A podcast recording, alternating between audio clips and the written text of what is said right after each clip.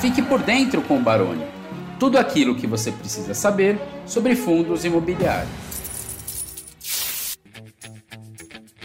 Muito boa noite, muito boa noite. Estamos aqui ao vivo hoje, dia 12 de maio de 2022, começando mais uma live às 19 horas sobre fundos imobiliários. Hoje específico aqui sobre a LZR, o tão conhecido aí Alzirão da Massa, que o próprio Fábio também gosta desse, desse apelido carinhoso. Fábio, poxa, seja bem-vindo ao canal aqui mais uma vez. Eu acho que foi muito bom ter acompanhado o crescimento do fundo, que já está aí celebrando 100 mil cotistas. Você passou por uma série de questões importantes e transformacionais no fundo. Eu até falo que hoje é o fundo mais híbrido do Brasil. Você vem cumprindo aí um protocolo de seguir mais ou menos uma emissão por ano, né? O fundo veio ao mercado lá atrás em 2018, fez uma em 19, 20, 21 e agora você está procura pleiteando mais uma nova emissão. Então já quero deixar de antemão que nós vamos falar sobre a situação do fundo hoje e sobre esse aviso, né? Na verdade, a gente ia bater um papo aqui para falar sobre o Clarent e conseguimos aí ver essa a, a falar também sobre essa questão dessa assembleia que foi convocada o Fábio não vai fugir de nenhuma pergunta, perguntas todas que chegaram para a gente aqui nas redes sociais, todas as perguntas serão respondidas. Com o Fábio, o papo é reto e objetivo e direto. Então, Fábio, seja bem-vindo, estou muito otimista para a live de hoje. Boa noite, obrigado, obrigado por nos dar o espaço aí novamente. Faz um tempo que a gente não fala, né? Mas acho que temos assuntos super legais aí para conversar. Exatamente. Bom, é, vamos só em dois minutinhos mesmo, literalmente dois minutinhos, só fazer esse panorama rápido, né, Fábio? Porque o Aliança nasceu lá atrás com dois imóveis, o risco muito direcional e concentrado, e você veio crescendo o fundo. É, obviamente, você, é, no primeiro momento, na primeira pernada de crescimento, era diluir o risco direcional, mas quando você foi na segunda e na terceira pernada de crescimento, você estava dentro de um contexto de juros muito baixos e aí você teve a situação da pandemia, você teve os juros baixos, que penalizou muito o recurso em caixa, foi muito criticado, mas você ficou firme na tese e falou: eu vou entregar mais do que eu entregava antes. De fato, o fundo já está com 77, 78 de rendimento base, e sendo que eu acho que o último lucro foi perto de 80. Então, assim, é, nessas horas é muito bom a gente contextualizar para as pessoas. Então, quero te passar a bola aí para você fazer esse panorama. Eu já até adiantei um pouquinho aqui, porque eu tenho visto muitas vezes pessoas comentando fora de contexto e acreditando que essas próximas emissões, mesmo com juro a 14 agora, a situação é completamente diferente, tanto da remuneração do dinheiro em caixa, quanto também com potenciais aquisições. Então, é uma outra realidade que uh, eu vejo pessoas aí, até assim, não mal intencionadas, mas na leitura da, da, da, da, análise, talvez faltando algumas peças do quebra-cabeça. Então, ninguém melhor do que o próprio gestor para fazer esses, essas considerações. Mas desculpe ter adiantado um pouquinho, mas é porque me senti na obrigação de falar até para o meu público também. Vai lá, Fábio. agradeço, já adiantou um pedaço do meu serviço aqui.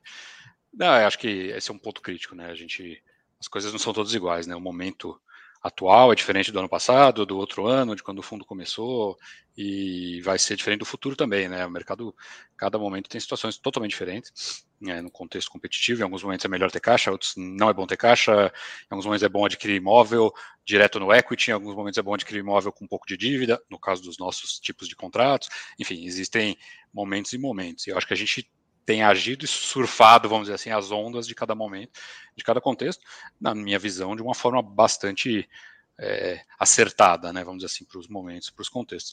Então, é mais ou menos o que você descreveu mesmo, né, fundo nasceu com dois imóveis só, então, daquele momento, a, a prioridade absoluta seguinte era crescer, por dois motivos, uma questão de diversificação e diluição de risco, e outro um ganho de escala mesmo, um fundo pequeno tem custos fixos, de estrutura e tudo isso que, que afetam de forma negativa, então é importante o crescimento numa certa fase.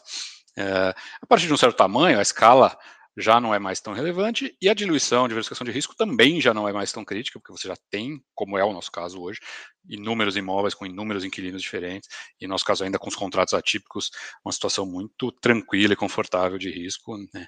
é, então já não é mais, né, já da terceira emissão em diante, eu diria, é uma, uma situação de querer diversificar risco ou querer ganhar liquidez e escala, que a gente já de alguma maneira tem isso, claro, ainda há melhorias a fazer sempre, mas mais marginais, né? Por outro lado, o mercado se altera, né? Então já houve momento em que cap rates muito mais avançados, a competição pelos imóveis altíssima, gente pagando caríssimo por ativos. Né? A gente viu, a, a, gente recusou comprar imóveis que viu ser comprado por 20, 30% a mais por outros players logo na sequência. Né? A gente perdeu imóveis é, porque a nossa proposta era extremamente inferior a outras que existiam em certos momentos, e isso é natural, é, e tudo bem, e na verdade tudo bem, faz parte. É, então, assim, a gente teve uma fase de juros mais baixo em que carregar o caixa era ruim, por outro lado, também comprar imóvel não era ideal, né, porque os imóveis estavam caros, né, cap rates amassados, né, apertados, muitos players, captação fácil. É, eu costumo dizer que existe o um paradoxo né, do mundo dos investimentos em qualquer tipo de ativo e que é, é, conhecido e é aquele tipo de coisa que apesar de ser conhecido não dá para escapar muito dela que é o seguinte melhor momento para comprar ativos é, normalmente você não tem dinheiro porque são as crises são os momentos de estresse são os momentos de falta de liquidez e o contrário é verdadeiro também no momento em que é o pior para comprar ativos é quando tem muito dinheiro tem muita captação o dinheiro está muito barato é, então a gente tem que surfar os momentos né, com, com os contextos em, em mente então, a gente fez um trabalho, eu acho, muito interessante de expandir a carteira do fundo, diversificação de risco, de inquilinos, de imóveis, imóveis cada vez mais interessantes, mais especiais, diferenciados no, nas últimas emissões. É, aproveitar o momento para alavancar fundo em momento muito bom, a custos muito competitivos, pelos nossos, com os nossos contratos atípicos, é, isso nos, nos, foi permitido. É, e surfar uma melhora importante de rendimento, chegando num rendimento que originalmente do fundo era 40 e poucos centavos por cota e agora vai ser em breve, né? Tá, tá chegando um patamar quase que do dobro do rendimento original por cota. É, com uma carteira infinitamente melhor, diversificada, inúmeros inquilinos, inquilinos super fortes, né, contratos super é. bons. Então, acho que no qualitativo e quantitativo foi um trabalho muito bem feito há desses anos. É, e é isso, cada momento é um pouco diferente. Então, agora, é, a gente tem uma situação em que quase ninguém no mercado tem dinheiro. Né? É, quase nenhum fundo consegue captar de tijolos, mais especialmente, né, vamos dizer assim. É, e isso está gerando muitas e muitas oportunidades. Né? A gente tem quase duas, três vezes por semana, a gente batendo na porta aqui com um negócio que alguém assinou e não conseguiu pagar, alguém fez, mas está precisando vender porque alavancou demais e está com problema. Então, assim, tem inúmeras situações, assim, não vou entrar em muitos detalhes por hora, pelo menos, mas tem inúmeras situações e a gente acha que isso se prolonga ao longo desse ano de oportunidades muito interessantes no mercado, já em patamares de cap rate muito melhores do que elas estavam né, um, um, dois anos atrás, um ano e meio atrás, é, imóveis muito interessantes, coisas muito especiais, diferenciadas, que lá atrás iam negociar em cap rates e com uma competição e uma disputa enorme, e hoje, como está faltando dinheiro no mercado, né, e não sobrando, é, estão aparecendo em preços muito bons. Então, de novo, é o, é o, paradoxo. Arrumar dinheiro agora não é a coisa mais fácil do mundo, mas para quem consegue, é, o ambiente de oportunidades de aquisição é muito, muito bom. Muito bem, vamos lá. É, bom, primeira pergunta respondendo aí para o nosso Caio. Não, Caio, não recebi nenhum dinheiro, não é propaganda da emissão. Primeiro, que a gente não orienta voto de oferta. Segundo, que o Fábio nunca me pagou nenhum café, se é que eu posso fazer essa reclamação ao vivo aqui. Então, Fábio. É verdade, perdão. É isso aí, é perdão, né? Mas eu te perdoo. Quando a gente se encontrar de novo, você me paga um café, tá bom? Então não é, Caio, pode ficar tranquilo. Outra coisa, é, é, eu já dei o meu voto, né? O pessoal falou, ah, já deu o voto, votei não, não sei mais o quê. Tudo bem, respeitamos o voto, cada um pode votar como quiser. Eu só acho que a, a live ela também é feita para esclarecer. Então, depois do esclarecimento, acho que o voto fica mais consciente. É só uma, um recado que eu dou para quem já votou, não sei se pode reconsiderar, mas quem não votou, eu acho que vale a pena ouvir aqui. Fábio, Muitas perguntas chegaram, vamos começar a ordenar aqui. O nosso papo vai ser muito franco e objetivo. Primeira coisa, você tem um, você anunciou no dia 14 do 4, né? E você disse que entre 60 e 90 dias vai possivelmente se fechar um negócio com a Clarient. A Clarient é um imóvel corporativo de grande vulto de, de, de área, de terreno, e tem uma representatividade de mais de 20% na receita do fundo. Ele tem uma alavancagem e, pelo comunicado, dá-se a entender que pode se realizar um lucro na faixa de 5, 5,30, 5,40 por cota. Me corrija aí, não tem problema, não, você tem, é por aí. Está correto. Né? Uhum. A, a, dúvida é: primeira coisa, os cotistas estão querendo saber se eles vão receber esse dinheiro. Vamos lá, mesmo que feche, supondo que feche realmente o negócio, se vai receber o dinheiro antes da oferta, porque eles não querem dividir com os próximos subscritores. É a primeira pergunta. Segunda pergunta, as pessoas estão com uma certa dificuldade de entender como é que vai ficar o desenho do fundo pós-Clarent. Veja, vamos desconsiderar a emissão para não misturar as coisas. Então, considerando venda da Clarent sem emissão, porque até porque a emissão seria no segundo semestre, você está pleiteando uma aprovação. Então, Vamos falar de Clarent para depois a gente falar de oferta, correto? Correto. É a bola está com você. Vamos lá. É... Bom, Clarent é, é isso né, que você mencionou, descreveu. A gente é um imóvel que a gente adquiriu no começo do ano passado, né? Então é uma coisa relativamente recente, né? Um imóvel que, se essa transação realmente finalizar, é um imóvel que vai ter ficado com o fundo por volta de um ano e meio, um pouco menos até. É, a gente adquiriu esse imóvel com alavancagem, né? Então ele foi adquirido cerca de 150 milhões de reais é, de valor total, mas de capital verdadeiro do fundo foi um pouquinho mais de 50 e 100 milhões de alavancagem. Então, esse é o imóvel que compõe a alavancagem principal do fundo, em termos de montante. Né? É, e a venda agora, ela é uma venda que gera 85 milhões para o fundo, né, fora a alavancagem né, que é levada pelo comprador. É, então, basicamente, o fundo vai fazer um resultado de cerca de 30 e poucos milhões de reais de lucro né, extraordinário, né, né, nesse, né, além dos aluguéis recebidos e tal, mas isso já tudo já passou, já foi. É, a gente considera que é uma operação extremamente favorável e boa para ser feita, né? Acho que do nosso lado a gestão ativa tem que olhar oportunidades desse tipo e, e pegá-las quando elas fazem sentido, né? E essa, na minha visão, faz muito sentido.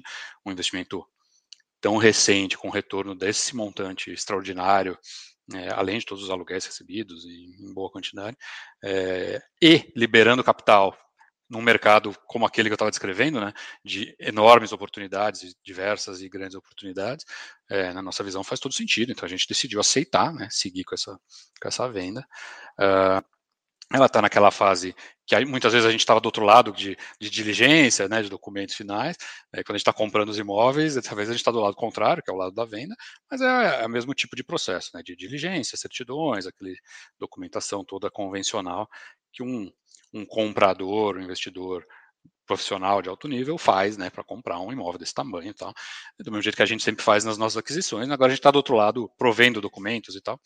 Sim, achamos que é alta probabilidade de, de sucesso, até porque o imóvel foi comprado recentemente por nós mesmos, né, que é tudo redondo, tudo perfeito, tudo direitinho, então não vemos problemas aí, mas está nessa fase aí de formalização, diligência e tal. Uh, vendo acontecendo, bom, os, o lucro extraordinário, né, o lucro extraordinário será distribuído, né, ele tem que ser distribuído.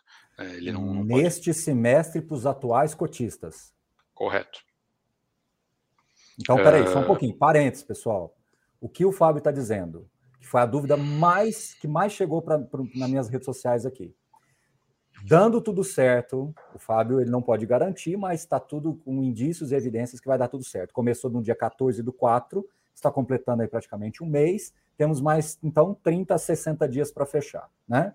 Ou seja, deve fechar até junho realizando a, a, a, o recebimento do capital, que a princípio não vai ser parcelado, todo o reconhecimento de lucro é feito dentro do semestre. Então, mesmo que a próxima emissão seja aprovada, os cotistas atuais recebem dentro desse semestre. Correto, Fábio? Sim. Sim. Exatamente. Como é que fica o nível de alavancagem do fundo, que muita gente perguntou? Reduz bastante, porque bastante. Novo, esse, é, esse, é, o imóvel que tem a alavancagem mais relevante do fundo, cerca de 100 milhões de reais né, de, de de financiamento através da securitização é, vai, vai embora, né? Porque ele vai ser levado pelo comprador. Então, tô, os 100 milhões, ordem de grandeza, tá? De 100 milhões de reais de alavancagem desse caso, vai embora junto com o imóvel. Então, o fundo recebe capital, recebe capital extra, que é o lucro inteiro da transação, e a alavancagem, esta parte da alavancagem, vai embora, né? Com o comprador. Tá, só para efeito mais didático aqui, né? Hoje, o passivo do fundo né, de obrigações de securitização e obrigações a pagar dá aqui de 96, fazendo uma conta rápida, mais 165, dá 261 milhões. Então, 100 milhões iria embora, 100, ficaria uma alavancagem mais, de... pouquinho mais de 100 milhões. pouquinho mais de 100 milhões. Então, 161, 160 milhões arredondando é, pelo, pelo ativo do fundo, que hoje está perto de 910 é, milhões de reais, o nível de alavancagem seria reduzido para perto de 16, 17%, correto? Correto. Correto, que é o patamar é mais saudável. Okay. Muito bem. Uh, e o que, que, você faria com o dinheiro excluindo emissão? É, então, o dinheiro é o seguinte, né? O fundo ele, ele vai receber 85 milhões. Disso, cerca de pouco mais de 30, 30 e poucos, serão um resultado extraordinário distribuído, né, direto como lucro extraordinário para os cotistas.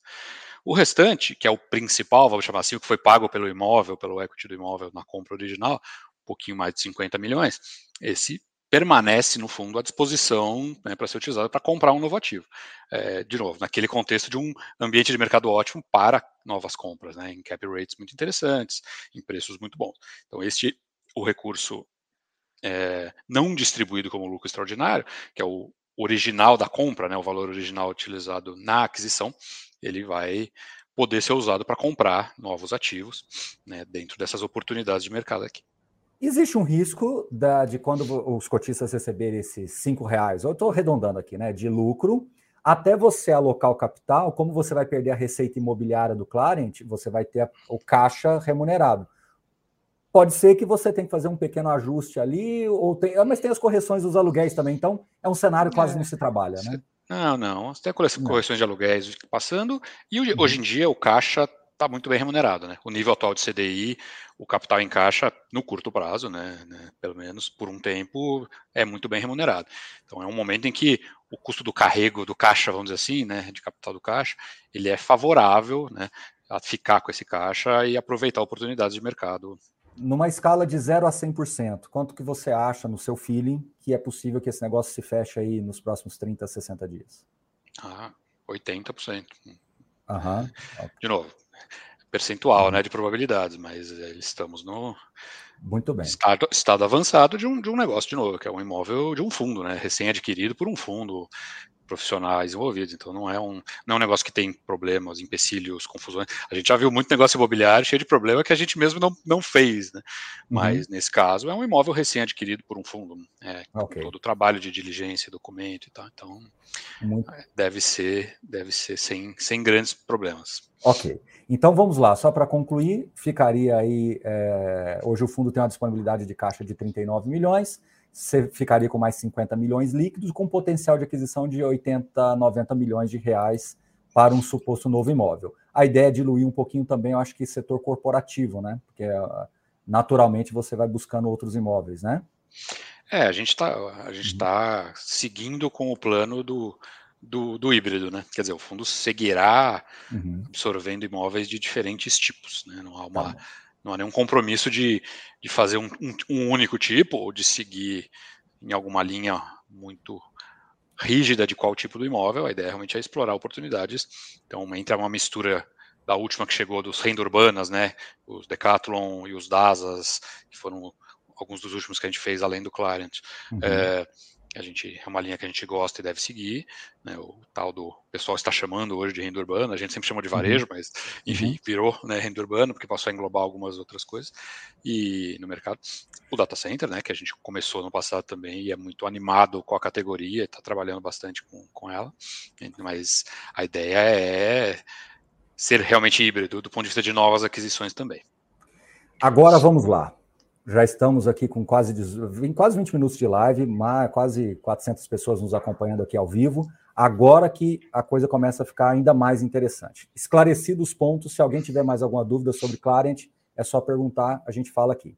Você colocou aí, uh, subiu na, na, na, na, B3, uma possibilidade, né, uma, uma assembleia para se fazer uma nova emissão de cotas, captando 200 milhões de reais. Primeira coisa, eu acho que a gente já respondeu. Esses 200 milhões em caixa já não vai machucar como machucou lá em 2020, então não adianta as pessoas compararem. Ah, vai cair para 40 centavos para conta. É impossível isso acontecer por questão óbvia. Enfim, lamento quem está com essa leitura, na minha visão, não fez o, o contexto da, da, do caixa sendo remunerado a 12% ao ano, né? bem diferente do que a 2% ao ano. São seis vezes a mais. Primeiro ponto. Então, isso eu já estou respondendo para todo mundo. Segundo ponto, ah, agora que eu acho que é o ponto mais sensível você está negociando acima do valor patrimonial. Então, possivelmente, é uma emissão acima de VP. Palmas, parabéns, que legal, isso é muito bacana até para gerar valor. Mas a crítica e a preocupação das pessoas é taxa de emissão. Você vai na linha dos 3% de emissão com fundo com 100 mil cotistas? Não se preocupe. Então vai lá. A ideia é, não, a ideia é a menor taxa possível e acho que hoje a gente já ganhou essa capacidade, né? Pela questão quantidade de base de cotistas, a relação com os FOFs que já temos, com os investidores maiores, a ideia é a menor taxa possível e essa menor taxa possível deve ser realmente bem baixa e para que o máximo de recursos vá para dentro do fundo, né? Bom, em benefício dele próprio. Isso. Vou fazer um papel quase que jornalístico aqui. Podemos esperar menos de 1%? Sim. Oh, eu não vou, não vou perguntar se pode esperar menos de meio, não, mas, pessoal, então, eu, por que, que eu estou batendo palma aqui? Porque, pessoal, é o que eu estou pleiteando. A, a, a, indústria de fundos imobiliários agora ela tem escala. Não tem lógica um gestor, seja Fábio ou qualquer outro gestor, que saiu de 2, 3, 5 mil cotistas, está com 100, 200, 300 mil cotistas, ter o, mesmo custo de oferta, porque você agora tem escala para aproveitar disso. Hoje o Aliança é um fundo com 100 mil cotistas, um, um ativo de quase um bi, deve superar um bi, né? o PL é menor por causa da alavancagem, mas deve superar um bi. Ou seja, o que nós fizemos, então, em quatro anos? Nada. Né? Eu até peguei aqui a data. Ó. O, o, o Fábio veio com fundo a mercado em 2000, peraí que eu acabei rolando aqui, em 2018, em janeiro de 2018. Em junho de 2019, ele fez a segunda emissão. Em setembro de 2020, ele fez a terceira emissão. Em agosto de 2021, ele fez a quarta emissão. Então, ele está fazendo ali uma emissão por ano, dá essa sensação de muitas ofertas, mas ele está seguindo a, a, a questão de uma emissão por ano. E se você olha a quantidade de cotistas, né, ela é uma, uma, uma, uma vertical praticamente. Então, se o Fábio chegar onde ele chegou agora e não melhorar a eficiência, poxa, o que, que nós estamos fazendo aqui? A verdade é essa. Então, o Fábio está fazendo um compromisso aqui. Olha, até peguei o dado aqui. Em, em 2019, ele tinha 3 mil, 4 mil cotistas. Depois foi para 34 mil, 77 mil e agora 100 mil cotistas. Isso é o reconhecimento que eu estou cobrando dele aqui ao vivo e, de, que sirva para outros gestores, tá bom? Então isso é muito importante. Então, Fábio está dando a notícia aqui para nós em primeiríssima mão de que as taxas de emissão serão baixas. E, Fábio, peço licença de estar tá tomando o seu tempo, mas é que eu estou dialogando com o meu público aqui também, tá bom? Claro. Então, muito bem. Então, agora vamos falar da oferta. É, você vai pegar 200 milhões de reais, você já tem um potencial de 80 milhões de reais aqui, 90 milhões. Poxa, é muita grana para você alocar que, que você pode falar com relação a isso? O que, que você pode, né? Eu não quero uhum. te pedir nada aqui acima Sim. do que você não possa. Sim. É, vamos lá. Primeiro, né? Primeiro explicar o processo, porque ele é um pouco diferente de outros fundos, de alguma forma, né? A gente, o, o LZR não tem capital autorizado, né? É, relevante disponível ainda. Tem um pouquinho, mas não é muito. É, mas ele não tem capital autorizado relevante disponível. Então, diferente de alguns fundos que fazem oferta pela decisão do gestor, né, porque o capital autorizado já é muito grande, de bilhões e tal, é, a gente tem que pedir aprovação antes de cada oferta, né? Então, a primeira coisa é isso, né? Foi iniciado ontem à noite, foi um processo de solicitação de aprovação para uma possível oferta depois da aprovação, né, em algum momento é, subsequente, é, de até 2 milhões de cotas, né? Então não é, de novo, não é um número cravado ainda, é um número limite, que vai ser calibrado dependendo de evolução de, de negociações, de, né, de ativos, é, como a gente já fez no passado, e no passado, inclusive, a gente não emitiu o que havia aprovado, inclusive. Você pode explicar isso de novo, Fábio? Porque está todo mundo já cravando que o fundo vai crescer 33% e tal. Explica isso de novo, por gentileza. É, então, primeiro lá, a gente está aprovando que a gestora possa, num horizonte de 12 meses depois da aprovação, fazer uma oferta de até 2 milhões de cotas. Então, não tem nem data definida fixa, é um prazo, é um intervalo de tempo de 12 meses, e um limite de, de novas cotas, que pode ser, a princípio, qualquer número dentro do limite, né? Não, não, é, é não é cravado o valor e nem a data cravada, né? Então, então vamos raciocinar com a cabeça do Fábio Gestor. Me ajude aqui, Fábio, se eu estiver falando bobagem, me corrija você vai ter um direito de emitir por 12 meses. Vamos Sim. supor que você está com um imóvel e agora no pipeline e esse imóvel, por algum motivo, você descobre um problema de matrícula. Você não vai acionar o gatilho da emissão. Você só vai acionar o gatilho da emissão quando você tiver um papel aqui dizendo, ó, estou aqui praticamente assinado para comprar dois imóveis. Então, a, a, ideia é fazer uma coisa casada. Se Sim. todos os imóveis que tiver na sua mesa aí para você comprar tiverem algum problema de matrícula, vistorias, não importa. Você não aciona o gatilho. É isso. É isso. É, um, é, uma autorização para emitir cotas no intervalo de 12 meses, até um certo limite de cotas. Né? Então, nem data e nem volume estão cravados. Né? Estamos na fase da aprovação que o fundo precisa fazer, diferente de outros, que o gestor tem o, o direito, vamos dizer assim, né, pela questão do capital autorizado em regulamento de fazer quando quer. A gente não tem, né? Então a gente tem que fazer esse processo em etapas. Então, de alguma forma, é, a gente acaba precisando fazer isso porque precisa ter né, essa munição já autorizada de alguma forma.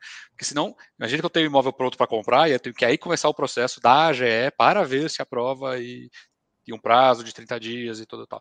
Então, assim, a aprovação é uma aprovação de um limite, vamos chamar assim, porque realmente é, né, em termos de quantidade e potencial de cotas, em um certo intervalo de tempo, porque também não daria para fazer esse limite de maneira prazo indeterminado, faça quando quiser. Então, com é, um certo intervalo de tempo e um certo limite superior de cotas, é, isso é uma pedido de autorização para fazer uma potencial oferta. Então, essa, esse é um ponto importante mesmo. Vamos explicar de novo, porque está voltando a falar aqui no chat, o pessoal preocupado com o rendimento pós, pós emissão, até a, a alocação dos recursos. O que, que você pode dizer? Você vai trabalhar um pouquinho com essa questão de reserva, o primeiro ponto. Segundo ponto, é, você tem a intenção de, de é, fazer uma, uma aquisição, uh, vamos dizer assim, aquele modelo de, de, é, de, você deixar ela, ela, ela como se fosse opcionado, e aí quando entrar você já está com dinheiro ali para fazer. Como é que, que você pode dizer? Assim, tem expectativa de uma queda de rendimento hum, acentuada? Não. Não, nossa expectativa de rendimento é quase nenhum, na verdade. Porque, primeiro, assim, o montante comparado com o tamanho atual, pós-oferta do fundo, vai ser um montante importante, mas nada comparado com as outras vezes, né? Vai ser potencialmente algo como 25% do fundo em caixa é, do novo tamanho, né, do fundo pós-oferta, é algo não muito relevante. Isso é um ponto inicial. É, a segunda questão é o capital, enquanto não tiver investido em um novo imóvel ou alguns novos imóveis, ele estará aplicado a um CDI de mais de 12, né, aparentemente, inclusive, né, daqui para o fim do ano, é, que é completamente diferente de outros momentos de mercado, né, a gente viveu momentos de, com caixa na mão e CDI a 3, 3, 4, né, agora a gente tem um CDI de mais de 12, vai, vamos colocar assim, né, daqui até o fim do ano provavelmente, então esse caixa remunera-se muito bem, né, ele na mão, é, e outra coisa é alocação rápida, e agora acho que temos tudo para fazer isso, porque a gente tem hoje condição né, de fazer as diligências antes, fazer as negociações antes, potencialmente já pagar, já travar um imóvel, pagar um sinal com o caixa que já temos atualmente, né, e só deixar para liquidar na sequência. Então, é existem isso, é alguns é mecanismos importantes. É isso, é. é isso que eu tinha perguntado. É, você faz ali e depois já dá um.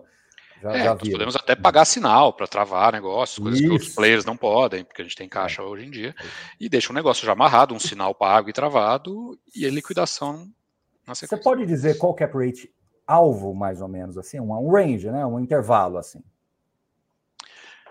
Então, o mercado de hoje, é, acho que isso é um ponto super importante também, né? Porque uma uhum. coisa é o que acontece logo depois da oferta, de um primeiro mês, e outra coisa é mês, já um mês dois, um mês três na sequência, que a ideia é crescer ainda mais o rendimento, porque hoje o fundo tem um rendimento que cresceu, mas ele negocia também num bom preço, com prêmio do patrimonial, então o, yield em si do LZR ele é inferior aos cap rates que a gente já vê no mercado hoje e que a gente pretende praticar. Então, existe uma expectativa, né, essa é uma das razões de, dos movimentos, de se crescer. Então, assim, isso significa, de forma mais objetiva, cap rates de 9 alto, 9 mais de 9. Então, você está dizendo alto. que o alvo é comprar imóveis a cap rate superior ao que está hoje, certo?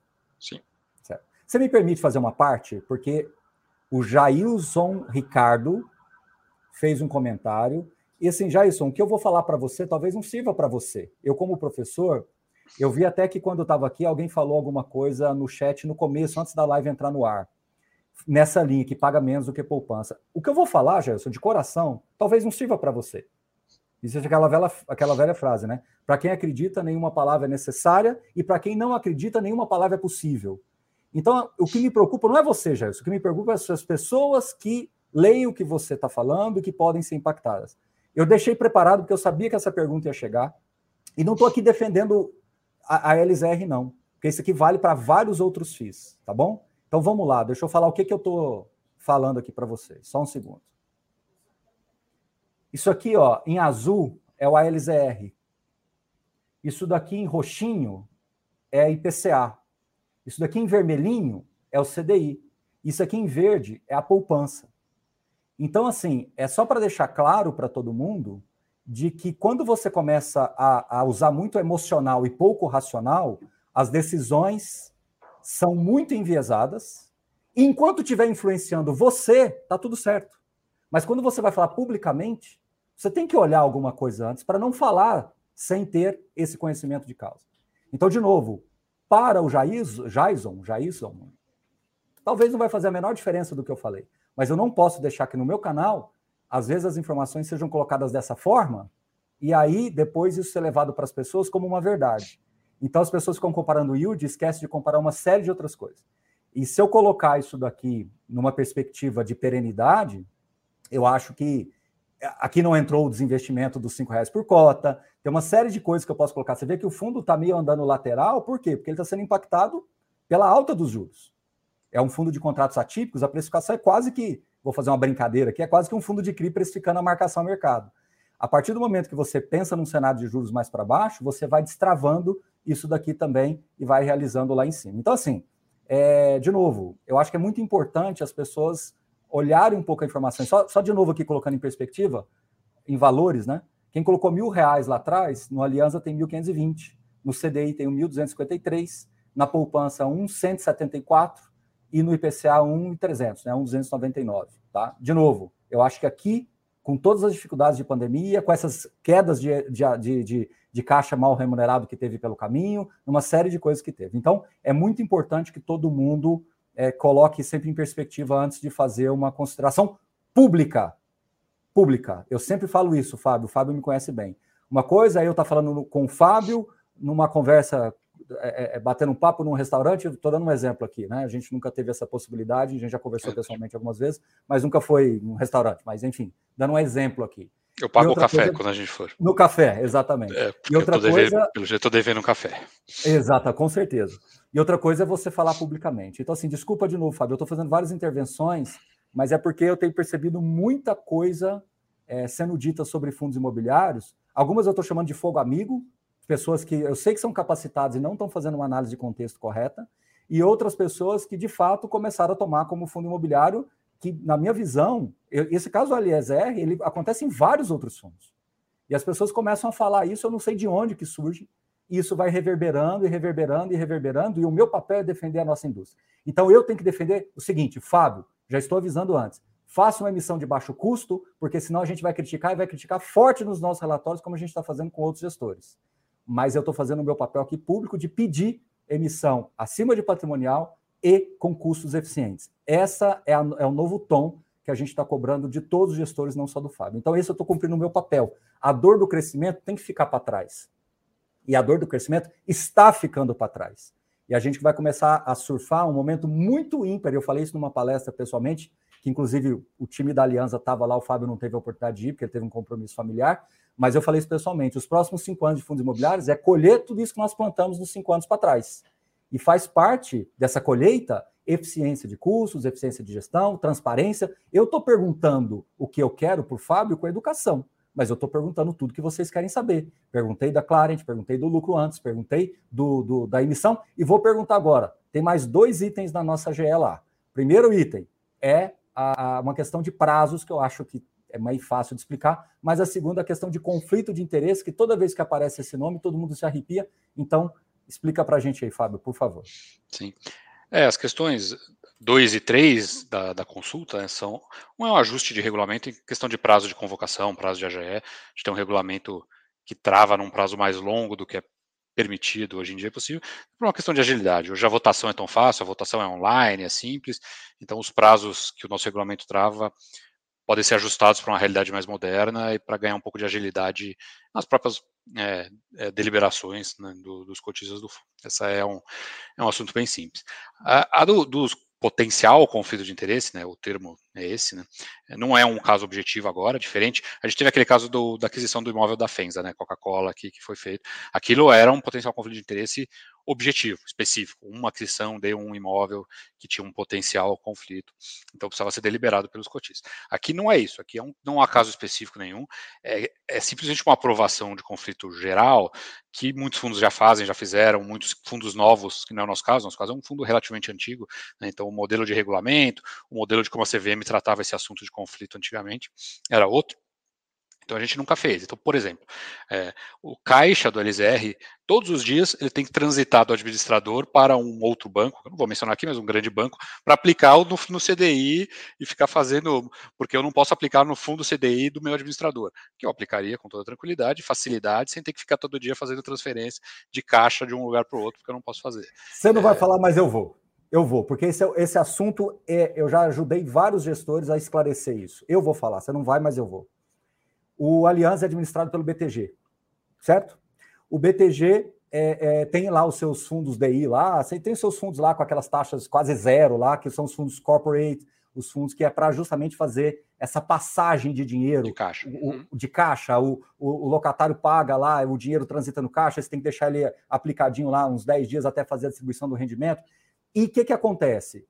Não só o Fábio, mas outros gestores que eu já falei muito sobre isso, eles têm que ficar mandando transferência lá para o Itaú, para o Bradesco, que tem que ficar um vai e vem de dinheiro. Então, isso contabilmente dificulta muito, o custo operacional disso aumenta muito, a, a, o risco de ter erro aumenta muito, e sendo que esse conflito é só por uma questão de administração que não tem absolutamente nada a ver.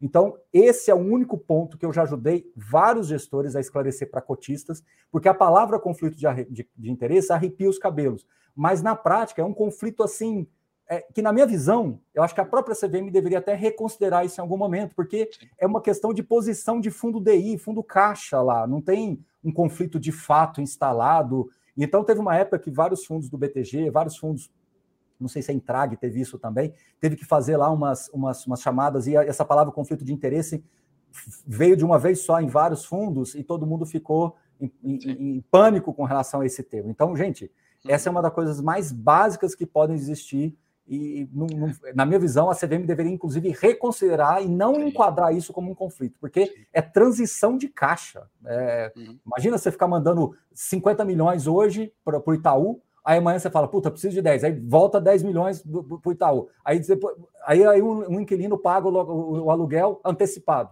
Aí você manda 2 milhões para lá para o Itaú de novo, porque você não vai deixar o dinheiro parado. Então, se você tem dentro da administração uma forma de remunerar o caixa de maneira mais eficiente, ok. Só que isso enquadra do administrador BTG, do, do Aliança, ser o administrador lá do fundo DI, aí ela enxerga como conflito. Então, desculpa falar isso, Fábio, Hoje eu acho que eu estou mais te atrapalhando do que te ajudando, né? Nada, tá ajudando muito. tô, tranquilo aqui aproveitando.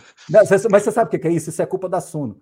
Porque hoje é, é, é, a primeira live da semana. A gente fez vídeos que estavam gravados. Aí eu falo que eu tenho necessidade de falar, mania de, de falar. Então. Ficou, ficou reservado aí, viu, assunto. Beleza. Ô, Não, Fábio... mas é, é, isso, só, só completando esse ponto, uhum. né? É isso que você colocou, esse é um dos pontos importantes que a gente nunca fez, né? E pela idade do fundo, ele não tem esse conflito já aprovado em regulamento, então, então tem, tem, tem que ser consultado para se resolver isso. A gente quis aproveitar, mas não é só isso também, não, tá? Só para ser claro, o LZR momentos que tem caixa, a gente já fez algumas coisas. Por exemplo, compramos meses, uns meses atrás um bom tanto de KNCR para ter uma remuneração de, de CDI superior e mais eficiente, como um FII, né, do ponto de vista tributário, de não pagar tributação sobre os rendimentos e tal. É, e o nosso administrador é administrador de 50% dos fundos do mercado. Né? Então, o, o, problema de conflito de interesse que a gente nunca resolveu, nunca tirou da mesa, é, nos atrapalha em outros movimentos, às vezes, né, de que são interessantes do ponto de vista de remuneração de caixa, de aproveitar algumas oportunidades assim. Né? então, acho que isso é um, é um outro elemento. Não é só o dia a dia do caixa, que é um, realmente uma coisa chata e, e, importante de resolver, mas tem também um pouco disso. Né? O nosso administrador vem a ser um administrador que tem lá é, metade praticamente do, dos, dos, fundos do mercado todo. É, então, isso potencialmente também nos bloqueia é, de algumas eventuais oportunidades aí que a gente enxerga. Exato. Então, só para esclarecer, vamos supor que ele queira comprar um fundo de logística, estou dando um exemplo, que é administrado pelo BTG, ele também não poderia, né? FOFs, eu já ajudei vários FOFs com relação a isso, que sempre tem essa situação toda, e eu sempre achei que esse conflito a CVM deveria reconsiderar. Mas é uma opinião minha, quem sou eu na fila do pão aqui para sugerir uma mudança regulatória, né? Mas enfim, vamos em frente. Ô Fábio, é, eu respondo essa para você, né? Você já até falou, a Érica, nossa querida professora investidora, ela está preocupada com o cronograma da oferta. Não tem cronograma da oferta, justamente porque, primeiro, ela não está aprovada, e segundo, ela vai ter, Érica, uma possibilidade de rodar por 12 meses para frente. Então, pode ser, pode ser. Então, a oferta vem em fevereiro de 2023, não tem problema nenhum disso. Então, é só a aprovação da oferta, tá bom? Então, vamos lá. É, o, o, Lucas aqui perguntou sobre a questão do, do, do, do, rei, do cap, a gente já respondeu, então o cap maior hoje é, da, da, das aquisições do que é do fundo, então você está fazendo uma oferta, me corrija se eu estiver errado, Fábio, que está acima de, que pode ser acima de patrimonial e pode ser com cap maior. Então você tem potencial de crescer renda e não cair. Claramente isso. Matematicamente sim. eu estou falando. Este é, o, este é, o, plano, sim. Esse é o plano. Então, matematicamente, uma oferta abaixo de patrimonial, ela sangra o VP e sangra a renda. A não ser que você consiga comprar muito acima. Mas no caso de você, você está falando aqui na live que você faria acima de patrimonial e acima é, é, e, e, com cap rate acima. Então você tem dois gatilhos de aumento de renda e não de queda. E com, e com CDI, possivelmente ele vai bater quando você fizer a oferta, ele pode estar tá batendo 13. 13. 13 para 14. Então, enfim, né, tá bem fácil. Última questão aqui para clarear esse fim da história aqui, alavancagem. Qual nível que você fala, estou confortável com alavancagem Aliança?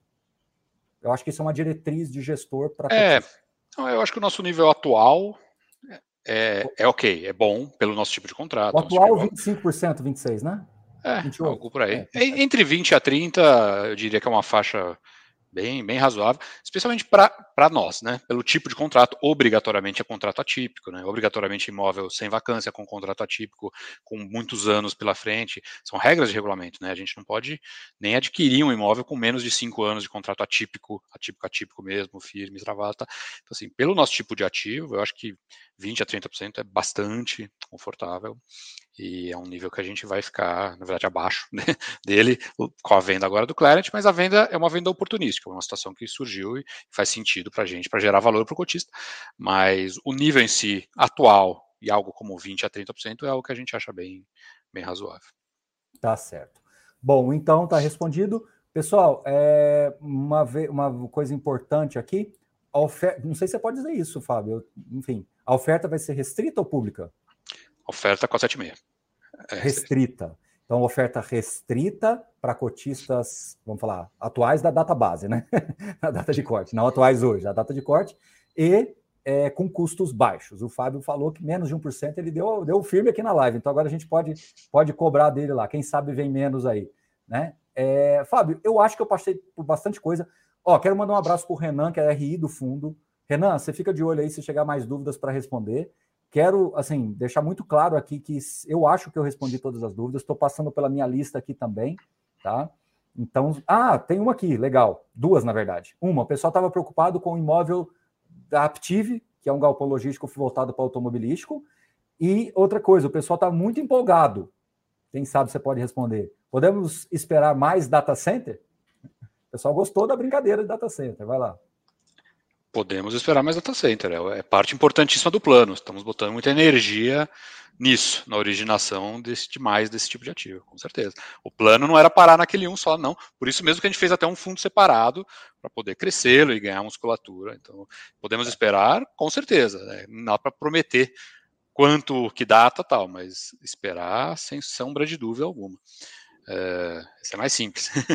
É, o Aptiv, Aptiv está super bem, a empresa está super bem, super saudável. O produto deles é um produto muito tecnológico, né? Ele é um produto de, é, de automação, vamos dizer assim, dos veículos, né? Um produto de alta tecnologia, né? Dentro do mundo né? de, de veículos. Então, ligado a parte de veículos inteligentes, veículos autônomos, é uma, uma coisa super importante para eles.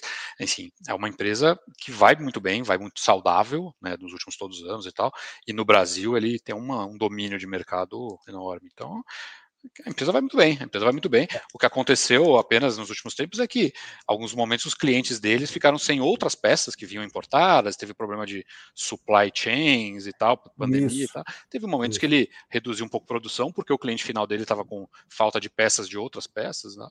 Mas isso, coisas pontuais Superou. e tal, superadas okay. e que não afetarem nada a saúde financeira em si dele, do business e tal. A empresa vai muito bem.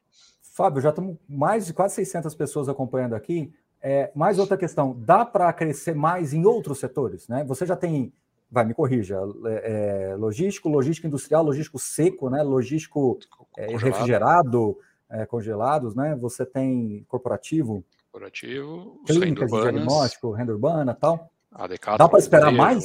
Né? Ó, nos próximos 12 meses, dá para esperar mais aí pelo que você tem na tua cabeça ou é mais não. ampliar o que está dentro? Não, né? Por enquanto é esse, né? Até mas incluindo começa... o data center, né? Sim, sim. O data center é um, é um foco prioritário, mas tá. outros Boa. tipos de ativo começa a ficar difícil, a gente já engloba vários aí. Ó, chegaram mais umas questões que o pessoal repassou para mim aqui. Necessidade de caixa para pagar a dívida nos próximos, vai, 12 meses. Tranquilo, né? Ainda mais vendendo Nenhuma. ativo, acabou, né? Zero, zero não, né? Praticamente. Praticamente. É, outra coisa aqui. Uh, tá, tá, tá, tá, tá, tá remuneração do gestor enquanto não tiver mais do que acho que era 70% alocado. Você chegou a fazer isso? Me corrija se eu estiver errado. Eu já, eu já, fiz isso no passado em várias vezes. Sim. Exato. É, Para esse momento. Não sei, pode ser. A gente já fez isso em mais de um momento, inclusive. Acho que isso depende um pouco da alocação, né? Se a gente tiver naquela situação que a gente já amarrou a alocação, já deu um sinal, já está travado, tal, vai ser muito ágil. Se por acaso acontecer alguma situação de mercado, o mercado melhorar, preço subir e a gente demorar um pouco para alocar, vamos fazer o mesmo mecanismo que já fizemos. É isso que eu ia falar, Fábio. Eu acho que por, eu falo, por isso que eu falo, gente, pelo amor de Deus, analisar, é, ainda mais fundo imobiliário, você tem que analisar contexto. Lá atrás, quando o Fábio fez uma emissão, Fábio não, outros gestores. Você tinha dois caminhos, ou você pagava caro, né? Ou você entrava numa briga e tentava ficar ali no preço a preço e lutando por aquilo ali, por aquele ativo, e aí, quando você conseguia vencer aquele ativo, você entrava na parte de documentação, e, e o Fábio falou isso já algumas vezes, que você tem muita burocracia, ainda mais quando você acessa clientes é, é, locatários multinacionais, você tem muita burocracia. Hoje, você tem escassez de recursos no mercado, ou seja, não tem fundo comprando, você não está disputando. E a maioria dos fundos estão abaixo do patrimonial. Então, a Aliança é um dos poucos que está acima de patrimonial e com essa possibilidade de comprar ativos num cap rate melhor com caixa. Então, é um contexto muito diferente, mas muito diferente mesmo. E, e a remuneração do caixa seis vezes maior do que foi há um ano e meio atrás. Falei bobagem, Fábio? Não, não, está correto. Acho que então, o tá contexto realmente é muito diferente a cada momento, né? Então a gente tem que olhar tudo dentro do, do contexto geral daquele, daquele, daquele ambiente. É por isso que eu disse que depende, né? Se o contexto mudar de novo com, com rapidez, é. que eu não acredito, mas eventualmente né, pode acontecer, é, as coisas podem mudar, a direção pode não ter oferta, é, de novo, lembrando, né?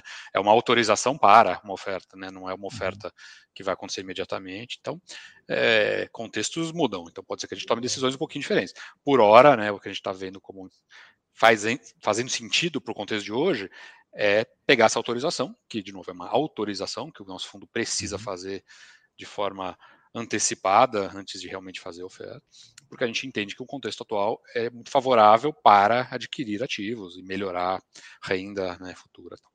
Mas claro que esse contexto pode mudar, né? E a gente iria rever isso. A gente não acabou falando do segundo item da, da Assembleia, que é você agilizar o processo lá que você baixa para 15 dias. Você pode explicar isso? Ah, sim, é, é, porque hoje em dia isso é permitido. Então, hoje em dia você pode convocar essa consulta, como a gente está fazendo agora, com prazo de 15 dias, né, para, para, o, para a manifestação dos cotistas, né? E, mas o nosso regulamento fala 30, porque ele é um regulamento de uma época que o prazo oficial da CVM, normal, era 30. Então, como o nosso regulamento fala 30, mesmo hoje em dia sendo permitido pela legislação fazer em 15 dias, a gente não pode. Nosso administrador não aceita, porque o regulamento é muito específico no 30. Então, é, é para nos modernizar, vamos dizer assim, para o entendimento atual de que você pode fazer né, esse tipo de consulta aos cotistas com 15 dias de prazo, para potencialmente, num futuro, não, em outros casos futuros, ganhar uma, alguma agilidade. É, é isso. Muito bem. Ô, Fábio, eu, eu, acho que foi uma conversa franca, eu respondi todas as perguntas. Te peço desculpas, mas porque eu quis fazer algumas inserções, até para falar diretamente com o meu público. Aliança chega muita dúvida aqui. Eu acho que é um fundo, como a gente brincou no começo, né? Alzirão da Massa, é um fundo que ganhou popularidade até pela sua, pelo seu, sua maneira de se comunicar com o seu público.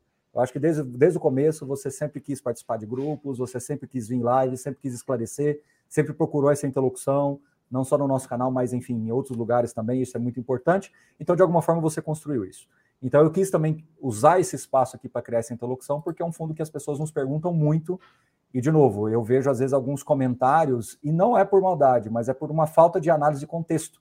E quando você deixa essa lacuna aberta, corre-se um risco muito grande de você influenciar pessoas a fazer uma votação ou fazer alguma, alguma leitura equivocada da estratégia de investimentos de um gestor ou de um fundo. Tá bom? Fábio, quero te agradecer e colocar uma disposição o Renan, não é isso? O Renan para lá no RI, né? O Renan e, e eu mesmo. Você mesmo. Né? Todos aqui. Tá à disposição. O pessoal sabe que a gente fala no WhatsApp, manda e-mail, responde, tá? estamos à, à disposição. Tá, isso aí que é bom de ouvir no final. Ó, parabéns, muito esclarecedor a live. Pessoal, eu perguntei tudo que eu tinha que perguntar, sem. É, é, é, às vezes eu falo, né, o Fábio, uma coisa que eu tenho aprendido em redes sociais. Se eu não falo no tom que a pessoa quer, fica parecendo que eu estou, agora, é, como é que é o termo usado? Passando pano no gestor. Pô, perguntei tudo que precisava ser feito, perguntei todas as questões, e, enfim, estou com a sensação aqui de dever cumprido. Mais uma vez, obrigado. Mais uma vez aí. É, só um último detalhe: até quando a votação? Você lembra dessa data? Agora foi. Boa né? pergunta. Né? É 30 dias de ontem. Eu ah, sei que são 30 dias de, dias de, ontem, mas eu não me lembro nem que, em que dia estamos, mas é 30 dias de ontem. então tá certo, então tá bom. Então é isso. Qualquer dúvida, acione aí o RI ou o próprio Fábio diretamente. E é isso. E, Fábio, se precisar mais na reta final, se perceber que o pessoal está confundindo algumas coisas, sinta-se convidado para voltar aqui na nossa live e poder esclarecer todos os pontos. A gente não orienta voto, mas a gente esclarece. Aí você decide o seu voto, mas os pontos precisam ser esclarecidos. Aí o voto é seu. Mas um voto na emoção, aí não, né, Fábio? Aí não pode. É isso aí. É isso. Muito bom. Muito obrigado novamente. Estamos à disposição aqui. Bom restinho de semana, um forte abraço para vocês e até semana que vem. Valeu, tchau, tchau.